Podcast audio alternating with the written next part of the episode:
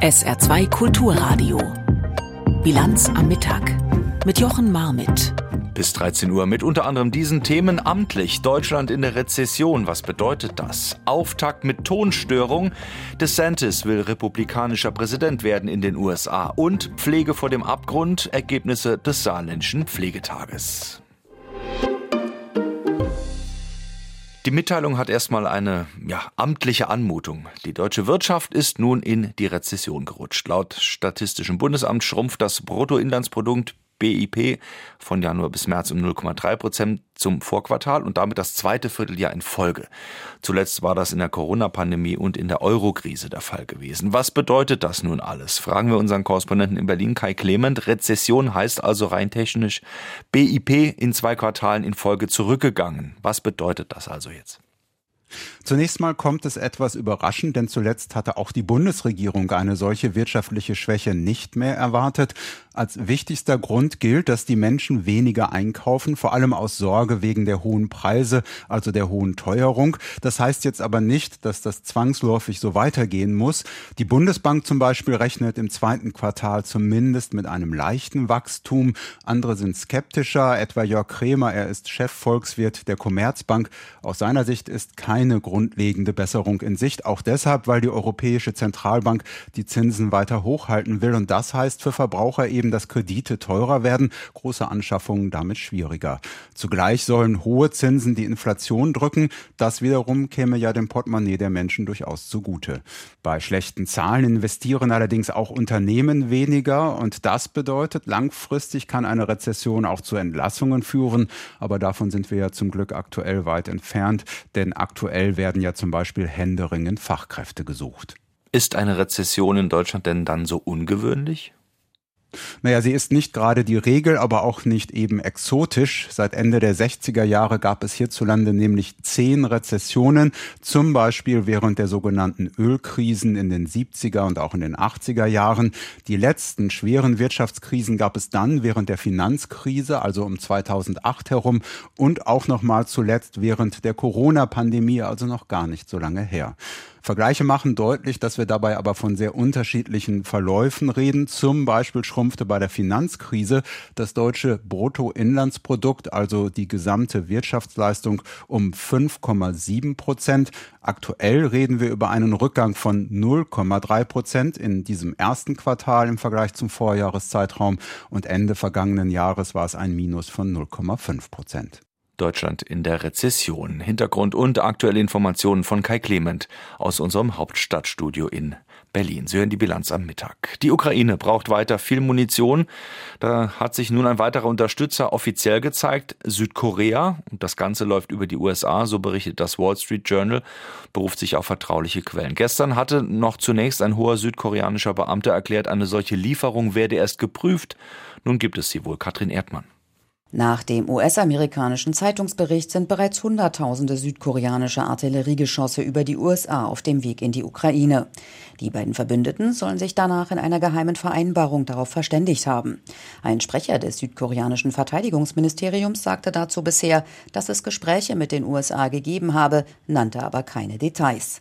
Erst gestern hatte der südkoreanische Sicherheitsberater Cho Tae-yong im Parlament erklärt, dass vor einer solchen Entscheidung erst die Situation vor Ort geklärt werden müsse und es derzeit keine Pläne für Munitionslieferungen gebe, auch nicht über Polen. Das hochgerüstete Südkorea hatte der Ukraine zuletzt offiziell Minenräumgeräte und Krankenwagen zugesagt und vom Kriegsgerät abgesehen. Südkorea ist per Gesetz verpflichtet, wegen der Bedrohungen aus dem Norden selbst genügend strategische Vorräte zu besitzen. Waffenlieferungen in Kriegsgebiete sind möglich, wenn die Zivilbevölkerung massiv von Angriffen betroffen ist. Erst am vergangenen Wochenende hatte US-Präsident Biden dem ukrainischen Präsidenten Zelensky zum Abschluss des G7-Gipfels in Hiroshima weitere Unterstützung zugesagt, unter anderem durch Munitionslieferungen. Apropos USA, wer könnte ihm schon gefährlich werden? Seit gestern ist klar, er, Ron DeSantis. Der Gouverneur von Florida wird zum ernsthaften Konkurrenten für eine mögliche Wiederwahl von Ex-Präsident Donald Trump. DeSantis hat am Abend seine Bewerbung für die Präsidentschaftskandidatur im Gespräch mit Twitter offiziell gemacht. Wenn auch der Start eher holprig war, politisch sind die Ansagen dagegen klar und auch radikal. Ralf Borchardt. I'm Ron DeSantis, and I'm running for president to lead our great American comeback.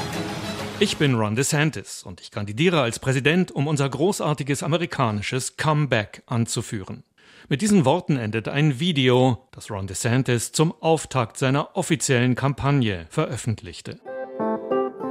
Wer sich im Anschluss um 18 Uhr Ortszeit, Mitternacht deutscher Zeit in die groß angekündigte Diskussion bei Twitter schalten wollte, bekam allerdings gut 20 Minuten lang nur kurze Wortfetzen und Pausenmusik zu hören. Eine peinliche Panne. Moderator David Sachs entschuldigte sie mit mehr als 500.000 Teilnehmern bei Twitter Spaces. Ich denke, wir haben das Internet zum Schmelzen gebracht, meinte er. Und Twitter-Chef Elon Musk sagte kleinlaut, ja, das war verrückt. Entschuldigung. Yeah, that was insane. Sorry. Dann die fast verzweifelte Frage, Gouverneur DeSantis, können Sie uns hören? So, uh, Governor DeSantis, uh, can, are you there? Can you hear us? Er konnte und begründete seine Kandidatur mit den Worten, das Land steuere in die falsche Richtung. Unsere südlichen Grenzen kollabieren, Drogen strömen ins Land. Unsere Städte werden durch einen Höchststand an Kriminalität ausgehöhlt, so DeSantis, der als Schuldigen an allen Missständen Präsident Joe Biden benannte, angetrieben vom woken Pöbel. Woke dieses Stichwort taucht bei DeSantis immer wieder auf. Es beschreibt sein politisches Feindbild, die Linke im Land, die sich aus seiner Sicht völlig zu Unrecht auf angebliche Diskriminierung und soziale Ungleichheit fixiert. Einen Namen vermeidet DeSantis in seinen Auftaktinterviews Donald Trump.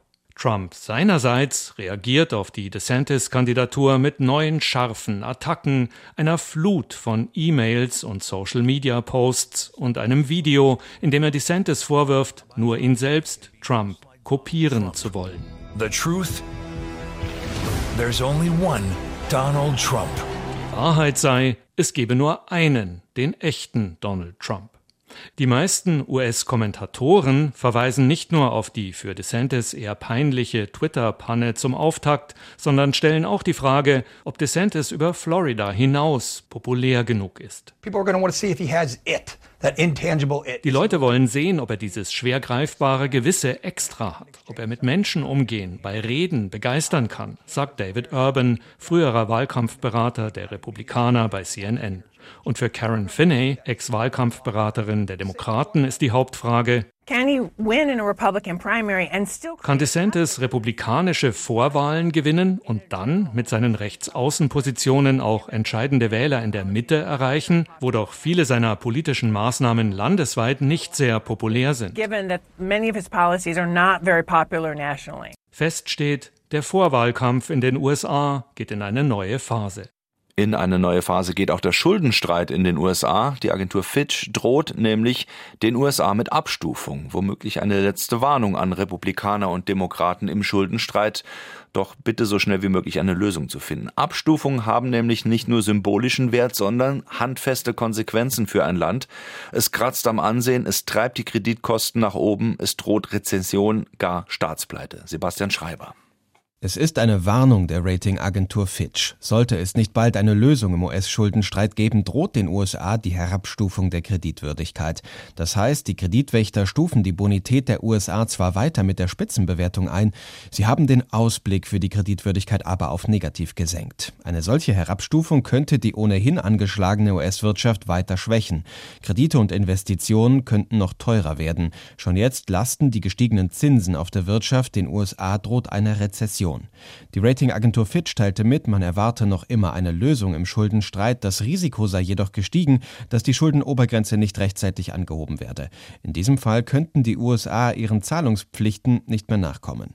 Eine Herabstufung der Bonität hat es bereits gegeben im Jahr 2011, als Republikaner und Demokraten ebenfalls bis kurz vor der Staatspleite über die Anhebung der Schuldenobergrenze stritten.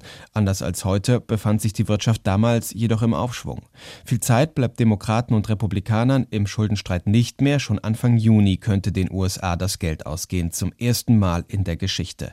Die Nervosität steigt auch an der Börse. Seit Anfang der Woche schon geht es an der Wall Street, aber auch am deutschen Aktienmarkt bergab. Wie die Menschen in der Türkei der Stichwahl um das Präsidentenamt entgegenfiebern, an diesem Sonntag ist das Ganze.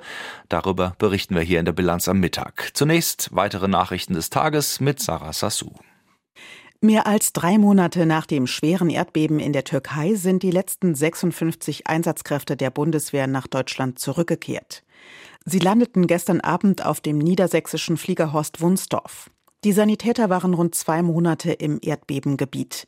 Laut Bundeswehr haben sie dort ein Notfallkrankenhaus aufgebaut und einheimische Einsatzkräfte unterstützt. Bei dem schweren Erdbeben in der Türkei und in Syrien am 6. Februar waren mehr als 50.000 Menschen getötet worden. Die Justizministerinnen und Minister der Länder treffen sich heute und morgen in Berlin. Sie beraten darüber, was gegen Hass, Desinformation und Propaganda im Netz getan werden kann. Außerdem geht es um den besseren Schutz von Polizisten und Rettungskräften vor Angriffen. An dem Treffen nimmt auch Bundesjustizminister Buschmann teil. Er hatte den Ländern zuletzt bis zu 200 Millionen Euro für die Digitalisierung der Justiz in Aussicht gestellt. Die Länder wollen mit dem Geld aber auch andere Projekte bezahlen. Die Klimaschutzbewegung letzter Generation sieht sich nach den jüngsten Durchsuchungen gestärkt. Der Klimaaktivist Raphael Thelen sagte im ARD Morgenmagazin, die Gruppe bekomme viel Unterstützung. Gleichzeitig kündigte er an, dass die letzte Generation ihre Proteste ausweiten werde. Auf ihrer Internetseite berichten die Klimaaktivisten von zahlreichen neuen Spenden. Oppositionsführer Merz von der CDU hat die letzte Generation unterdessen in einem Interview als Straftäter bezeichnet.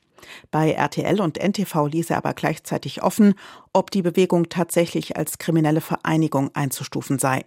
Mit einer Razzia waren Polizei und Staatsanwaltschaft gestern gegen die Klimaschutzgruppe vorgegangen. Nach neuen Informationen im Fall Dillinger hat der Verein für Missbrauchsopfer Misbit das Bistum Trier scharf kritisiert. Dabei geht es um Vorwürfe gegen den saarländischen Pfarrer Edmund Dillinger aus den 1970er Jahren, die das Bistum damals verschwiegen haben soll. Misbit erklärte, das Handeln des damaligen Generalvikars Hofmann mache fassungslos. Zugleich legte der Verein der aktuellen Führung des Bistums den Rücktritt nahe. Gestern war bekannt geworden, dass das Bistum 1976 vor der Verleihung des Bundesverdienstkreuzes an Dillinger keine Einwände geäußert hatte, obwohl es bereits damals Missbrauchsvorwürfe gegen den Geistlichen gab. Der verstorbene Priester aus Friedrichsthal soll über Jahrzehnte Minderjährige missbraucht haben. Der Marpinger Gemeinderat hat den Haushalt für das laufende Jahr verabschiedet. Damit ist der Weg frei für Investitionen in Höhe von rund 4,2 Millionen Euro.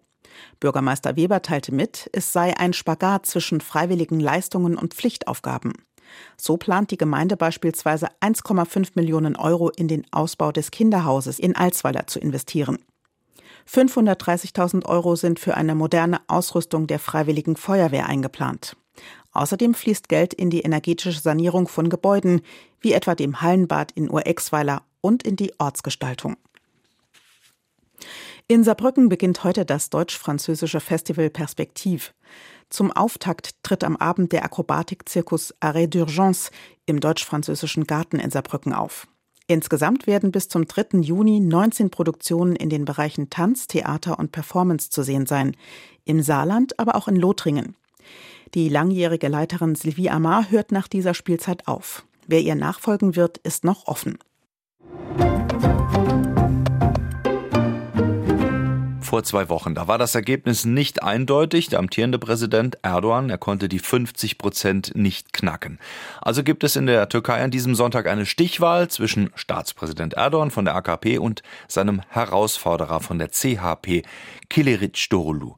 Dabei wird mit harten Bandagen bis zuletzt gekämpft. Der Ton ist rauer geworden und die Spannung vor der Wahl am Sonntag steigt. Die Reportage aus der Türkei von Benjamin Weber. Auf einem kleinen Platz aus Waschbetonplatten im Zentrum von Balıkesir sind Wahlkampfstände aufgebaut. Eine Frau in einer roten Weste verteilt Wahlwerbebroschüren für Kemal Kılıçdaroğlu, den Präsidentschaftskandidaten der oppositionellen CHP. Auch die AKP ist hier präsent und damit ist es ganz schön eng.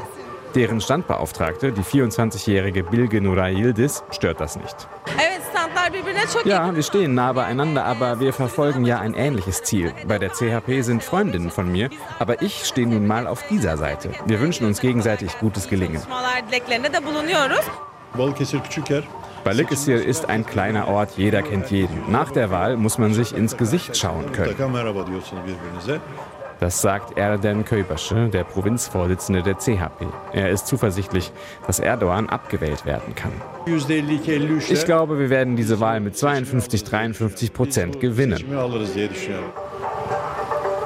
Bilge, die Standbeauftragte der AKP, sieht mit unbedeckten Haaren, Trenchcoat, buntem Sweatshirt und Zahnspange anders aus, als man vielleicht erwarten würde. Die 24-Jährige weiß das und setzt es im Wahlkampf auch ein. Wir wollen hier Menschen ansprechen, die uns bisher nicht gewählt haben und Unentschlossene. Eigentlich müssen wir nicht viel tun, denn die Fortschritte unter Recep Tayyip Erdogan sprechen für sich. Wir schildern den Bürgerinnen und Bürgern nur noch einmal, was er alles geleistet hat. Die Erhöhung der Renten zum Beispiel und dass man Geld vom Staat bekommen kann, wenn man zu Hause Angehörige pflegt. Und sie spricht von der nationalen Industrie, die jetzt eigene türkische E-Autos baut und Drohnen. Seit klar ist, dass Staatspräsident Erdogan und sein Herausforderer Kilic Darulu in eine Stichwahl müssen, ist der Wahlkampf nationalistischer geworden. Ich bin eine Frau der Republik Atatürks. Ich will, dass meine Kinder ein Leben in Freiheit und Wohlstand führen. Asuman ist 53 und gehört zur nationalistischen I-Partei, die Kilic Darulu unterstützt. Dass der alle Geflüchteten nach Syrien zurückschicken will, das findet sie richtig. Selbstverständlich fühle ich mich in der Pflicht, notleidenden Menschen zu helfen, aber wir helfen ihnen nicht mehr, wir füttern sie durch. Ich denke, so viel Gastfreundschaft, das ist jetzt genug. Ich wähle Erdogan, denn er ist seit über 20 Jahren das Symbol des Erfolgs. Was soll ich noch sagen? Nur wer blind ist oder wegguckt, sieht es nicht. Der 28-jährige Berg ist Architekt und Ehrenamtlicher in der CHP. Vor dem Mikrofon ist er optimistisch, ist es aus, erzählt er.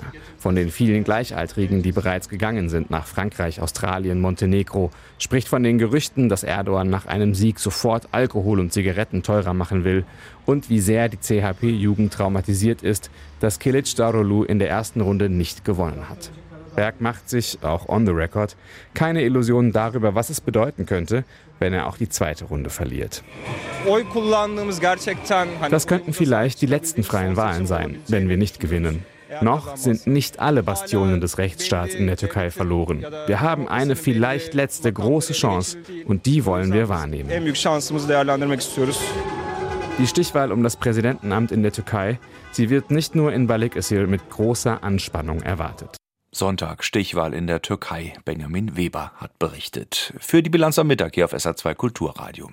Eigentlich ist längst die heiße Phase angebrochen, aber heute nun gab es einen Paukenschlag, rund ein Jahr vor den Olympischen Spielen 2024 in Paris, denn die Präsidentin des französischen Olympischen Komitees hat ihren Rücktritt erklärt. Unruhe gab es wohl schon länger im Komitee, aber diese Art der Notbremse war dann doch überraschend.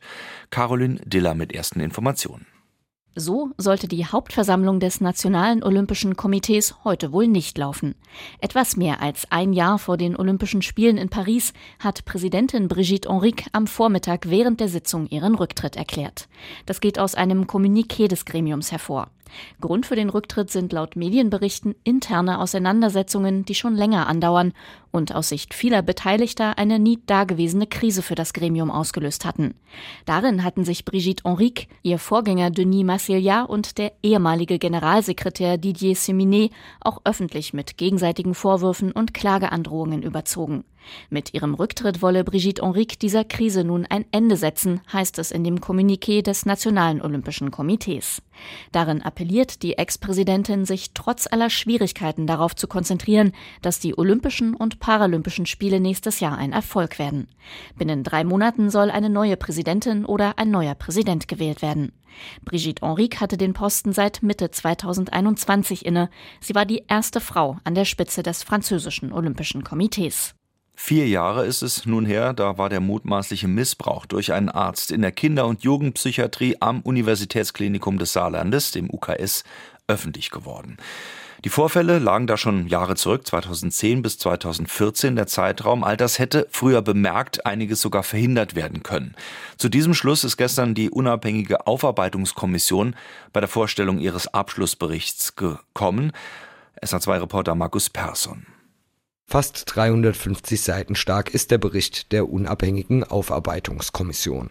Dazu noch ein Anlagenheft von 300 Seiten.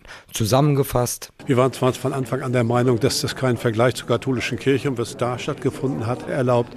Aber das, was wir erkannt haben, ist doch schockierend im Ergebnis sagt Jörg Zierke, der Leiter der Kommission. Auf mehr als 80 Missbrauchsverdachtsfälle kommen die Experten nach Analyse von Akten, Gesprächen mit Betroffenen und UKS-Mitarbeitern. Einfach war das nicht, sagt Kommissionsmitglied Christine Bergmann. Es war wirklich eine lange Aufarbeitungszeit. Das hat auch viel Mühe gemacht, weil wir auch sehr um das Vertrauen werben mussten nach dieser ganzen Vorgeschichte mit den vielen Enttäuschungen bei den bei den Betroffenen, aber auch bei den Mitarbeitern, die eben auch sehr im Unklaren immer gelassen wurden. Was passiert denn jetzt eigentlich? Aber ich denke, der Bericht hat es in sich. Der Bericht hat es in sich, gerade was die Bewertung der Führungshierarchie am Uniklinikum angeht. Dort sei vertuscht statt aufgedeckt worden. Für Ex-BKA-Chef Zirke ein Muster, das es nicht nur am UKS gibt. Der Schutz der eigenen Organisation, der eigenen Person ist ein ganz wichtiger Aspekt dabei. Man will bestimmte Dinge einfach nicht wahrhaben auch. Solange das im Ungefähr Ungefähren bleibt, glaubt man auch nicht verantwortlich zu sein. Das ist das große Missverständnis im Grunde bei der Sache. Man muss die Sachen ernsthaft aufgreifen, ernsthaft überprüfen, weil sonst die Auswirkungen verheerend sind. Und das hat dieser Fall gezeigt. Es gab viele einzelne Zeitpunkte, wo man diese Ausweitung dieses Skandals wirklich hätte stoppen können. Zum Beispiel 2011, als ein anonymer Brief die Uniklinik erreicht, in dem auf verdächtiges Verhalten des Arztes hingewiesen worden war. Durch ihre Empfehlungen im Bericht erhofft und erwartet die Kommission, dass sich am UKS einiges ändert. Insbesondere Fehlerkultur, Fehler einzugestehen muss belohnt werden und nicht bestraft werden, nicht sanktioniert werden. Das führt zu Offenheit, das führt dazu, dass Leute engagiert sind, dass sie mitdenken, dass man wirklich positive Veränderungen hat. Außerdem ein angemessenes Verhalten gegenüber den Betroffenen. Ein Schritt sei die öffentliche Entschuldigung durch die neue Klinikleitung letztes Jahr gewesen. Die gab es nun erneut. Und auch Betroffene kamen zu Wort, die mit einer Botschaft an die potenziellen Opfer, die sich bis heute noch nicht gemeldet haben. Ich fand es vor allem halt einfach wichtig, dass jemand als Betroffener spricht. Und wenn das ich bin, dann ist das auch in Ordnung. Und mir war es wichtig, vielleicht auch anderen Betroffenen ein Vorbild zu sein, dass sie sich mehr mit ihrer Geschichte da auseinandersetzen können, dass sie sich das trauen zur Situation in der Pflegebranche. Sie verschlechtert sich seit Jahren, auch im Saarland. Pflegefachkräfte, sie wechseln wegen der hohen Arbeitsbelastung in andere Berufe. Es kommen nicht genug Auszubildende nach und gleichzeitig müssen immer mehr Menschen gepflegt werden. Wie man diese Probleme nun angehen könnte, das war gestern auch wieder Thema beim dritten Saarländischen Pflegetag, veranstaltet vom Verein Gesundheitsregion Saar und dem Landespflegerat. Unsere Reporterin Lisa Krauser war dabei, hat sich die Diskussionsrunden angehört und auch über Lösungsansätze gesprochen. Die Pflege steht noch nicht vor dem Exitus. Das sehen zumindest die meisten Teilnehmerinnen und Teilnehmer des Saarländischen Pflegetags so. Aber sie steht vor riesigen Herausforderungen. Marc Helfen bezeichnet die Lage als dramatisch.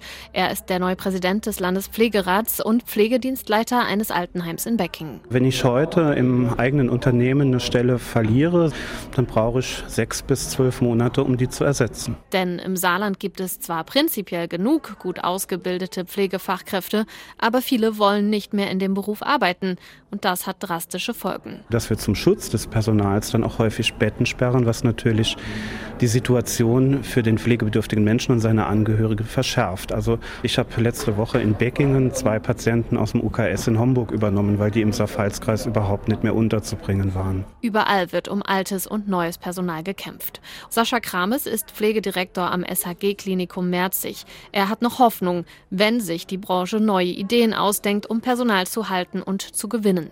So bietet das SHG-Klinikum Merzig mittlerweile neben Praktika auch eine dreitägige Schnupperausbildung Ausbildung an, um junge Menschen für die Pflege zu begeistern. Das bieten wir immer an den ersten drei Tagen in der Regel der Osterferien an oder auch den großen Ferien, die jetzt kommen. Die Schnupperausbildung zeigt Wirkung, sagt Sascha Krames. Viele bewerben sich schon innerhalb dieser drei Tage und mittlerweile kommen immer Bewerbungen noch rein, die sich auf diese drei Tage beziehen. Es Es wird intensiv diskutiert auf dem dritten saarländischen Pflegetag. Beim Thema bessere Bezahlung sei schon einiges passiert in den letzten Jahren, heißt es von mehreren Teilnehmern. Unter anderem vom Präsident des Landespflegerates Mark Helfen. Was viele abschreckt, seien aber unter anderem die Arbeitszeiten und die hohe Arbeitsbelastung. Das sind Argumente wie Vereinbarkeit von Familie und Beruf und letztendlich auch von der Frage, kann ich denn, wenn ich nach Hause komme, nach so einem achtstündigen Dienst, noch irgendetwas zu Hause leisten oder falle ich direkt tot um ins Bett und bin am Ende all meiner Kräfte? Ein großes Thema, Arbeitsverteilung. Wer sollte welche Aufgaben übernehmen dürfen? Muss es immer die ausgebildete Pflegefachkraft sein oder könnte vieles auch von Hilfskräften und Assistenten übernommen werden? Bisher ist das streng gesetzlich geregelt. Einige Teilnehmer wünschen sich da mehr Freiheiten. Unter anderem Armin Streit. Ihm gehören mehrere Pflegeeinrichtungen und ambulante Pflegedienste. Wenn ich für ein paar Kompressionsstrümpfe auszuziehen eine dreijährig examinierte Pflegefachkraft einstellen muss, dann stelle ich mir die Frage, wie viel könnte eine Hilfskraft leisten und wir würden vom Pflegenotstand nur noch bedingt sprechen. Auch der Saarländische Schwesternverband fordert eine Umverteilung der Aufgaben. Im Publikum sorgt das für einige empörte Zwischenrufe, denn Kritiker befürchten, dass darunter die Qualität der Pflege leiden könnte und dass sich noch weniger Menschen für eine umfassende dreijährige Ausbildung entscheiden. Eines wird auf dem saarländischen Pflegetag deutlich. Wenn die Pflege nicht dem Untergang geweiht sein soll, muss in Zukunft vieles anders laufen als bisher. Lisa Krauser über den dritten saarländischen Pflegetag, der gestern in Saarbrücken stattgefunden hat. Gespannt dürfte auch der Blick nach Berlin gehen. Da wird morgen die Pflegereform von Gesundheitsminister Lauterbach im Bundestag wohl verabschiedet. Zum Wetter. Der Tag heute 19 bis 23 Grad so die Spitzenwerte. Die Wolken, die Sie am Himmel sehen, die haben höchstens dekorativen Charakter. Dagegen sehr aktiv kühlend ist der starkböge Nordostwind. Die Nacht zum Freitag dann 6 bis 11 Grad. Die Luft kühlt sich nochmal ab und der Freitag selbst, so wie heute, sonnig bis locker bewölkt, niederschlagsfrei bis 23 Grad. Soweit die Bilanz am Mittag mit Jochen Marmit. Ich danke fürs Zuhören. Wir hören uns wieder um halb sechs. SR2 Kulturradio. Auslandspresseschau. Die Neue Zürcher Zeitung kommentiert den jüngsten Angriff auf die russische Grenzregion Bielgorod. Nach rund 36 Stunden war der Spuk vorbei. Nachhaltig erreicht haben die Eindringlinge nichts. Offensichtlich hat Russland die Kontrolle vollständig zurückerlangt. Propagandistisch vermag es den Vorfall stärker zu nutzen als die Ukraine. Dass Kiew jegliche Beteiligung an der Aktion bestreitet, hilft in dieser Situation nicht weiter. Denn selbstverständlich konnten die Freischaler der Gruppierungen Russisches Freiheitskorps und Legion Freiheit Russlands nicht ohne Koordination mit offiziellen ukrainischen Stellen über die Grenze vorstoßen, und jemand muss sie auch bewaffnet haben. Dass Kiew sich dabei auch übler Figuren aus dem ultranationalistischen Lager bedient, ist zwar legitim, denn schließlich steckt das Land in einem Überlebenskampf, aber das Scheinwerferlicht für diese Extremisten trägt zur negativen Optik bei. Die spanische Zeitung El Mundo sieht hier eher den russischen Präsidenten Putin im Nachteil. Der Angriff auf Bjelgorod durch russische Freiwillige, die sich gegen die Invasion in der Ukraine wehren, hat eine neue interne Front für Putin eröffnet, die die Verwundbarkeit Russlands und die Unfähigkeit seiner Armee, das Gebiet zu schützen, deutlich macht. Ein demütigender moralischer Schlag, der Putin gezwungen hat, Zivilisten aus neun Dörfern zu evakuieren. In dem Maße, in dem der Krieg die Grenze überschreitet, rückt er immer näher an das tägliche Leben der Russen heran, die zunehmend befürchten, dass diese Übergriffe sie in den Krieg hineinziehen werden. Die Angst wächst, dass sich solche Übergriffe im ganzen Land ausbreiten. Lidove Noviny aus Tschechien schreibt Es ist bemerkenswert, dass für den Angriff auch US-amerikanische Militärtechnik verwendet wurde. Ob es Zufall war oder nicht, für Washington ist das ein Problem. Dort befürchtet man, dass Moskau dies als Vorwand für eine weitere Eskalation des Konfliktes dienen könnte. Andererseits ist es nun schon passiert. Russland hat nicht auf auffällige Weise reagiert, und somit gibt es keinen Grund mehr, den Einsatz westlicher Technik zu diesem Zweck weiter zu verhindern. Die Erlaubnis, Russland anzugreifen, würde es der Ukraine ermöglichen, die russischen Logistikstützpunkte in Russland zu lähmen und vielleicht mit einem großen Angriff die Versorgungslinien für die besetzte Krim zu unterbrechen.